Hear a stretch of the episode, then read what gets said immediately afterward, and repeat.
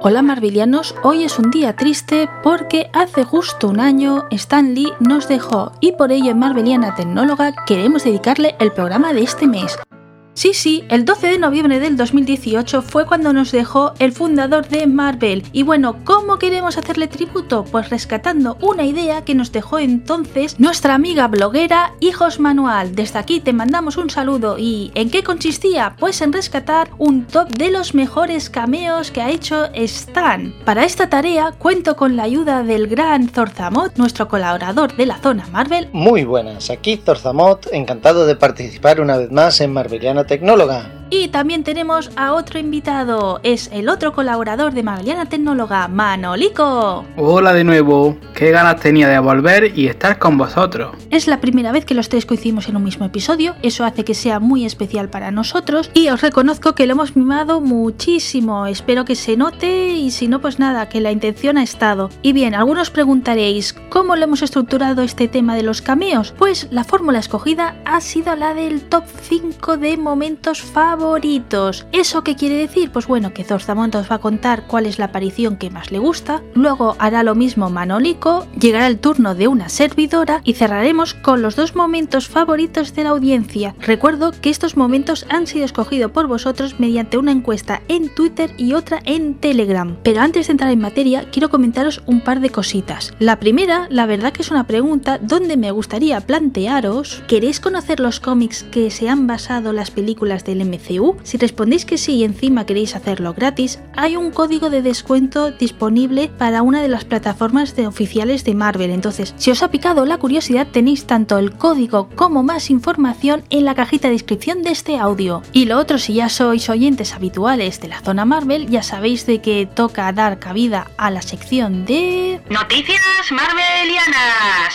El legado de Stanley en el videojuego. Hace unos meses ya os hablamos del videojuego de Marvel's Avengers porque había creado una gran división entre los fans. Habían algunos que miraban en la parte positiva, otros la negativa. Pero en esta ocasión hablamos por algo positivo, o yo al menos lo veo así, y es que Scott Amos, que es el responsable de Crystal Dynamics, ha reconocido que les asesoró Stan Lee en la creación. Y en esta entrevista ha incluido un comentario que me gustaría destacar porque creo que define muy bien cómo era este magnífico genio de Marvel. Dice así, la grandeza de Stan radicaba en que hizo que estos personajes fuesen amados y disfrutados por todos. Tenía la idea de que cualquier cómic podría ser el primero de alguien, y eso me quedó grabado durante el desarrollo del juego.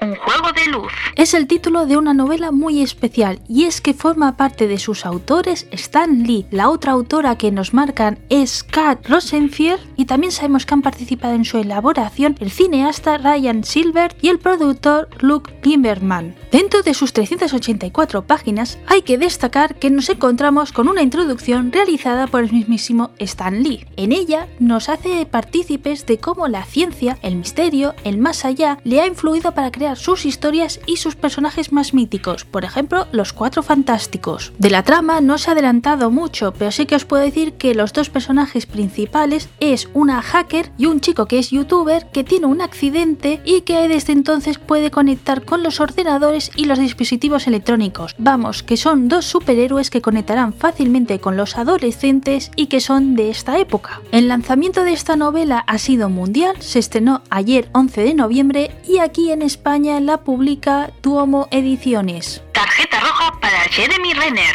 Es el actor que da vida a Ojo de Halcón y la verdad que no es de actualidad por nada bueno. Es por este hecho que el equipo de Marveliana Tecnóloga ha estado estudiando muy a fondo si hablar de esta noticia o no, pero mirad, al final hemos sido valientes. Y no vamos a ir con rodeos, así que escuchad bien. A Jeremy, su expareja le ha acusado de malos tratos y de otras praxis no muy sanas y que no podemos verbalizar por la etiqueta que tiene este podcast. Pero vamos, que son muy heavies y que desde luego hay que manifestarse. Así que defendiendo esto, nos parece que el silencio de Marvel Studios es inapropiado, más cuando hace un año unos tweets humorísticos, sí, de mal gusto, pero eran humorísticos antiguos de James Gunn, no les tembló el pulso para para despedirlo sin ningún motivo y sin darle la opción a defenderse, ni a rectificar, ni a enmendar. Entonces, ¿qué ocurre? Que como es una cuestión de una mujer, es secundario. No dudo que es una cuestión delicada y que posiblemente a la gente de Marvel no le haga ni pizca de gracia. Prueba de ello sería que la serie de Howage, que es como se dice el personaje en inglés, está tan al aire y apenas se han dado información. Y que las últimas informaciones al respecto digan que Marvel espera de que sea la última participación de Jeremy en su ciclo, o sea, que su objetivo es que desaparezca de la franquicia.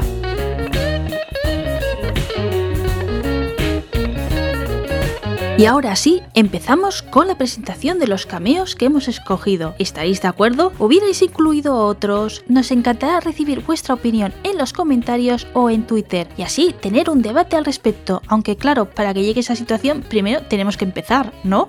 Así que por favor, Zorzamot, sorpréndenos con el cameo que más te ha gustado de Stan Lee. La elección de Zorzamot. Vale, pues yo quiero hablar del cameo en Capitana Marvel. Os recuerdo rápidamente la escena. Bers acaba prácticamente de caer en la Tierra y está persiguiendo a uno de los Skrulls que han llegado hasta allí siguiéndola. El alienígena, capaz de transformarse en cualquier persona, se sube a un vagón de tren y se camufla entre la gente. Mientras nuestra heroína le busca, se encuentra a Stan Lee leyendo un libreto. Ambos intercambian una sonrisa antes de separarse y ya sigue la película.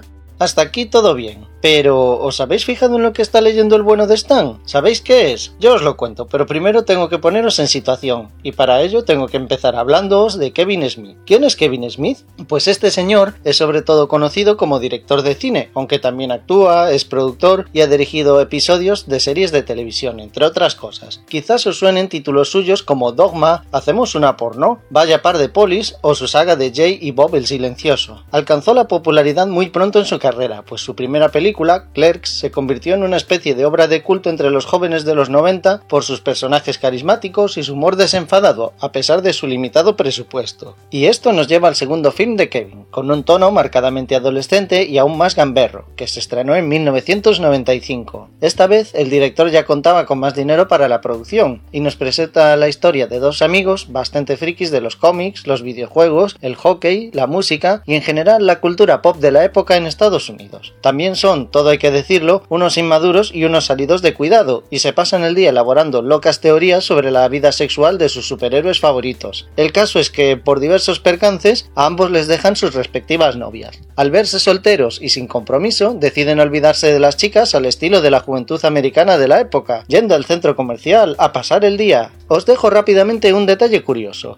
Uno de los protagonistas de la película es Brody, a quien interpreta el actor Jason Lee. Seguro que le reconoceréis si os digo que se dejó un buen mostacho para hacer de El Hickey en la famosa serie Me llamo Earl. Pues bien, en este mismo film actúa también Ethan Suplee, que años más tarde haría el papel de Randy Hickey, el hermano bonachón de Earl en la misma serie. Pero bueno, a estas alturas os preguntaréis por qué os estoy contando todo esto. Pues simplemente porque en esta película también hace un cameo Stan Lee. En un momento en el que Brody duda de si romper o no definitivamente con su chica René, que por cierto, como inciso, es Shannon Doherty, por aquel entonces conocidísima por haber sido Brenda en Sensación de Vivir o Prue Halliwell en Las Embrujadas, pues en ese momento crítico el señor Lee aparece y le aconseja luchar por su amor, contándole una historia sobre cómo el perder a una mujer le llevó a crear varios de sus inmortales héroes y villanos a modo de metáfora sobre sus propios sentimientos. Cuando se despide, le suelta una frase muy especial. Le dice, confía en mí, creyente. Para un loco de los cómics como Brody, esas palabras son el empujón que necesita.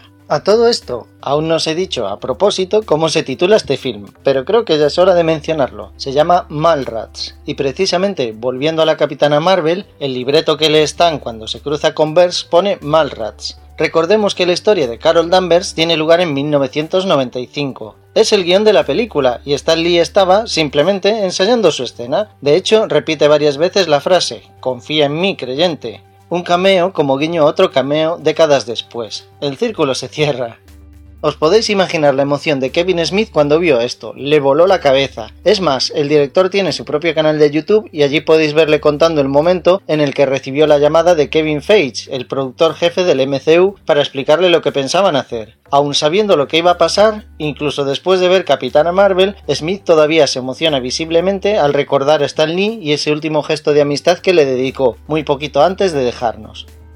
Y hasta aquí la historia del cameo en Capitana Marvel. Si os ha gustado, voy a aprovechar para comentaros que el bueno de Kevin Smith tiene más anécdotas con superhéroes. Os recomiendo volver a YouTube y buscar Kevin Smith Superman. Os debería salir una charla dividida en dos vídeos muy cortitos y subtitulados que este señor dio hace años. Os juro que merece la pena verla, porque el director lo cuenta todo de una forma graciosísima. Ya me dijo Hedwig de todas formas que se encargará ella de dejar los enlaces a los vídeos en la cajita de descripción del podcast. El caso es que allí este hombre nos explica cómo un peluquero barra productor de Hollywood le encargó hacer el guion de una película de Superman en la que, entre otras cosas, el héroe kryptoniano no podía aparecer volando. El film también iba a tener peleas contra osos polares, un robot gay, una araña gigante alienígena, vamos, una completa chaladura que además estuvo a punto de ser protagonizada por Nicolas Cage, ni más ni menos. Hay material gráfico de este actor tan particular con el traje de Superman, encima en la época en la que llevaba melenas, y es una cosa también digna de verse. Al final el proyecto se hundió, no sabría deciros si por suerte o por desgracia, pero hay un girito final, y es que al menos reciclaron la araña gigante. A ver si adivináis para qué otra película. Por cierto, y con esto ya termino, en la tercera temporada de Stranger Things, la popular serie de Netflix, hay un centro comercial en el que transcurre parte de la acción. Tanto es así que el segundo capítulo de dicha temporada se titula The Mallrats. ¿Os suena? Pues imaginad qué casualidad sería si en la serie los protagonistas se encontrasen, mmm, no sé, alguna criatura que se pareciese de algún modo a una enorme araña. Han acabado utilizando los guionistas de Stranger Things, los hermanos Duffer, unas veladas referencias a Kevin Smith y a la charla sobre Superman que os mencionaba antes. Después de todo lo que os he contado, no tengo pruebas, pero tampoco dudas.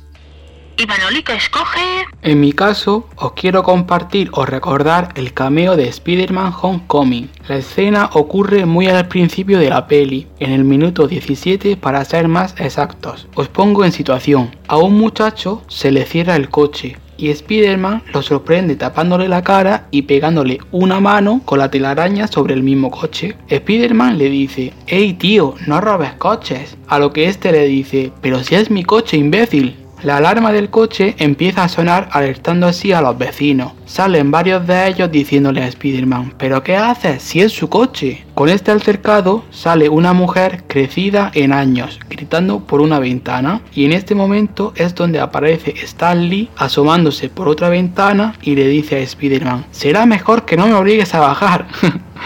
a lo que seguidamente se pone a hablar Stan Lee con la vecina gritona de al lado preguntándole que cómo están ella y su madre. Es una escena muy corta y que a simple vista no aporta gran fundamento a la historia de la película, pero a mí me hace mucha gracia ese humor tan picarón de Stan Lee como queriendo ligotear y dejando a Spider-Man como poca cosa. O eso es lo que a mí me da a entender. Y que usen el lado más torpe de Spider-Man al no saber diferenciar una situación de peligro creyendo que estaban robando un coche para dar paso al camino de Stan, pues me parece muy acertado. La elección de la capitana. Pues en mi caso sigo la estela que ha forjado Zortamot de comentar cameos de Stan Lee fuera del universo de Marvel. Así os ofrecemos una variedad de cameos y os demostramos de que Stan Lee está dispuesto a colaborar con todo el que se lo pidiera. ¿Cuál he rescatado? Pues el que hizo para la serie de televisión The Big Bang Theory. Su aparición fue en el episodio titulado The Exception Addition, que fue el número 16 de la tercera temporada de esta magnífica serie. Y sí, no me escondo, soy fan incondicional de Sheldon y Cia. Por si tenéis curiosidad de cuándo se emitió este episodio, fue el 1 de marzo de 2010.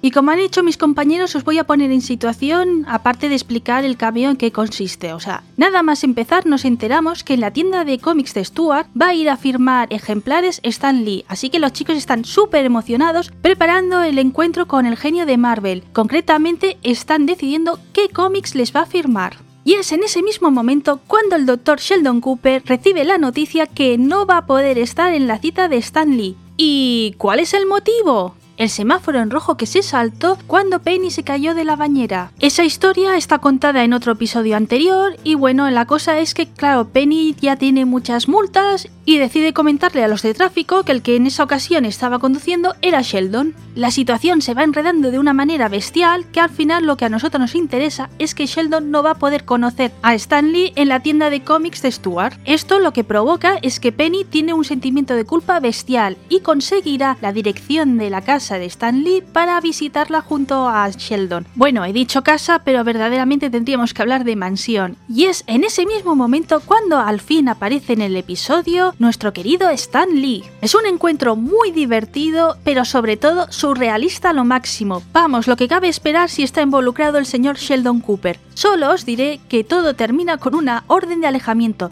Eso sí, nuestro querido doctor súper contento porque está firmada por el gran Stan Lee. El cameo favorito de Twitter es... Ahora nos toca hablar de uno de los cameos elegidos por la audiencia. Por votación popular ha salido elegido el cameo de Deadpool. En este caso, el personaje de Stan Lee aparece bien avanzada en la película. Digamos que cuando ya se han reproducido casi tres cuartas partes de la peli. Para ser más exacto, aparece a la hora y 11 minutos. Aquí, nuestro amigo Stan hace de DJ en una disco de striptease. Es una escena muy corta en la que baja la música de ambiente para presentar y dar paso a una chica que sale a bailar. He estado leyendo y buscando más información sobre este cameo para poder daros algo más de información y por lo que he podido encontrar en VIX.com cuentan que el propio Stan Lee reveló la realidad detrás de la escena en una conferencia de prensa durante el Megacon en la ciudad de Orlando, Florida. Y el enfado sería porque Lee nunca estuvo presente en la escena del strip club y según sus propias palabras está muy molesto al respecto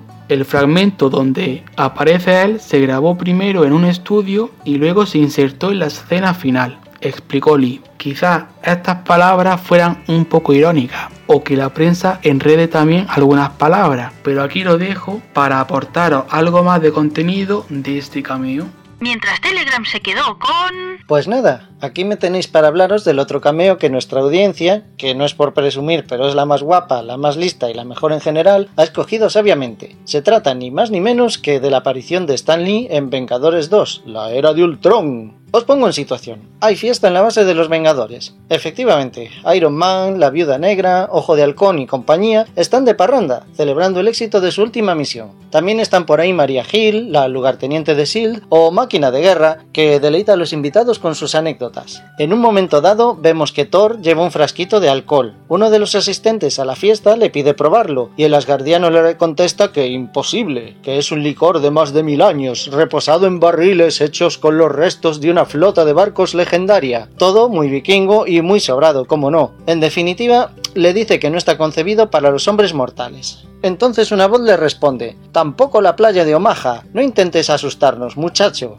Vemos al hombre que ha hablado y, como ya habréis adivinado, se trata de Stanley, que esta vez aparece caracterizado como veterano de la Segunda Guerra Mundial. Thor cruza una mirada con el Capitán América y acepta servirle un vasito al soldado. La siguiente imagen nos muestra cómo se llevan casi a rastras a Stan, que apenas se sostiene y va diciendo Excelsior. Hasta aquí lo que podría haber sido simplemente una escena graciosa, pero esconde una referencia a algo más profunda. ¿Os habéis fijado en lo que dice Stan? La playa de Omaha. Omaha es una ciudad de Nebraska, en Estados Unidos. Si tenéis en la cabeza más o menos la imagen de dicho país, Omaha estaría situada prácticamente en el centro del mapa. Así pues, hasta donde he podido averiguar, en lo que respecta a playa no tiene ni un poquito. Lo más parecido que hay cerca sería la ribera del río Missouri o las orillas de los grandes lagos si recorres bastantes kilómetros hacia el este.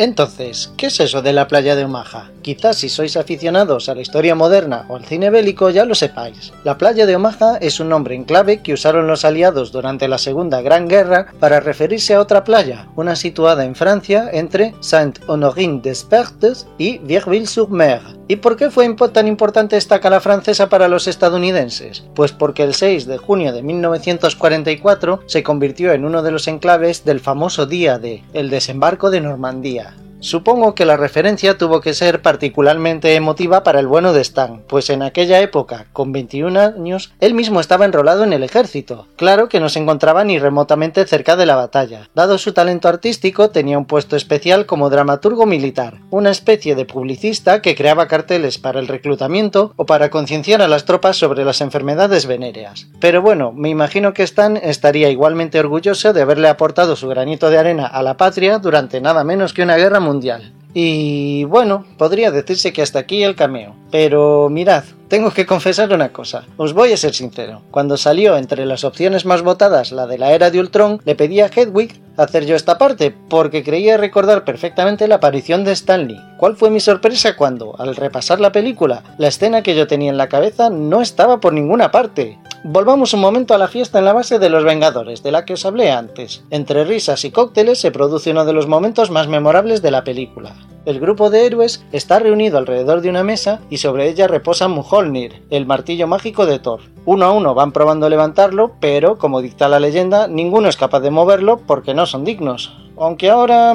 Hmm, ya sabemos que hubo una cosa ahí con el Capitán América que tampoco vamos a entrar en ella. Poco después aparece Ultron por primera vez y el villano acaba rápidamente con el Holgorio. Pues bien, yo tenía en mente una escena postcréditos en la que se veía esa misma mesa tras la fiesta, con el martillo esgardiano aún encima de ella. Un solitario Stan Lee, vestido de limpiador, recoge la basura alrededor. De pronto pasa una valleta por la mesa y para ello levanta a como si fuese una pluma y cuando limpia lo vuelve a dejar donde estaba.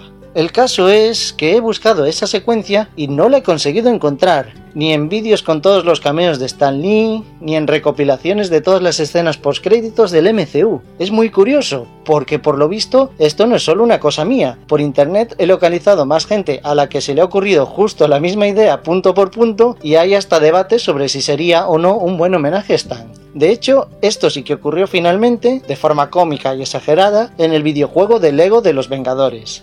Head me comenta que a ella también le ocurre lo mismo. Cree recordar el momento, pero claro, al no salir luego en ningún sitio ya no estamos seguros de qué ha podido pasar con dicha escena. ¿Se emitió en el cine en las primeras sesiones de la película y luego decidió borrarse? ¿Sale solo en una versión extendida de la peli? ¿O se rodó y es una secuencia eliminada del montaje final? Quizás es esto una paranoia colectiva. Así que, oyentes de Marveliana Tecnóloga, reuníos. Necesitamos vuestra ayuda en esta misión. Si os animáis, me encantaría que nos contaseis en los comentarios o en las redes sociales del podcast si también os parece recordar a Stan Lee levantando el martillo como quien no quiere la cosa, o si lo he soñado o me estoy volviendo chalado. Y por supuesto, cualquier información sobre la posible existencia de esta escena misteriosa os la agradecería muchísimo. Y bueno, ahora sí, ya os he hablado del cameo oficial y del cameo fantasma.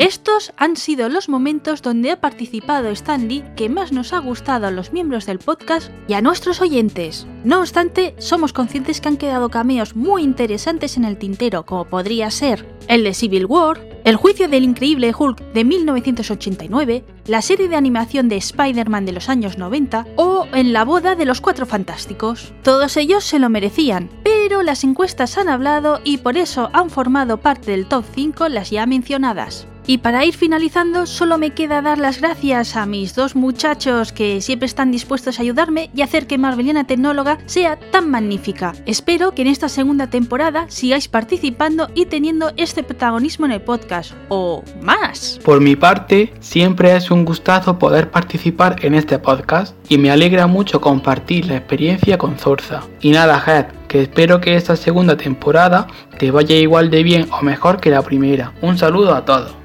Pues nada, lo primero quiero dar las gracias a toda la gente que nos escucha. También tengo que decir que siempre es un placer colaborar con el podcast, pero además en esta ocasión ha sido un gusto trabajar con ambos. Hasta ahora no había coincidido en un mismo programa con Manolico y ya iba tocando que hiciésemos algo juntos. Un saludo y espero que volvamos a vernos por aquí pronto. Y ya solo nos queda recordar que si queréis saber más detalles sobre Stan Lee, tenemos un audio de la primera temporada que os puede interesar mucho, concretamente el de la zona Marvel de noviembre. ¡Excelsior!